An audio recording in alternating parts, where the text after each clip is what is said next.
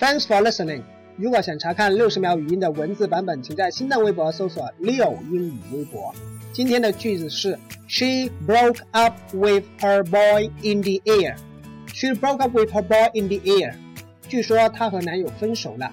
In the air，流传中、传说当中，和 air 相关的词组还有 up in the air，悬而未决，没有决定的。Their relationship is up in the air. Their relationship is up in the air. 所以他们的恋爱关系呢，就还没有确定哦。Aircraft, aircraft 是指航空器、飞行器。Airfield, airfield 是指飞机场，相当于 airport。Airline 就相当于 airway，是指航班、航线。最近两年坐飞机都不太安全，大家要小心呐。今天回复 air 这个单词，一起来看文章。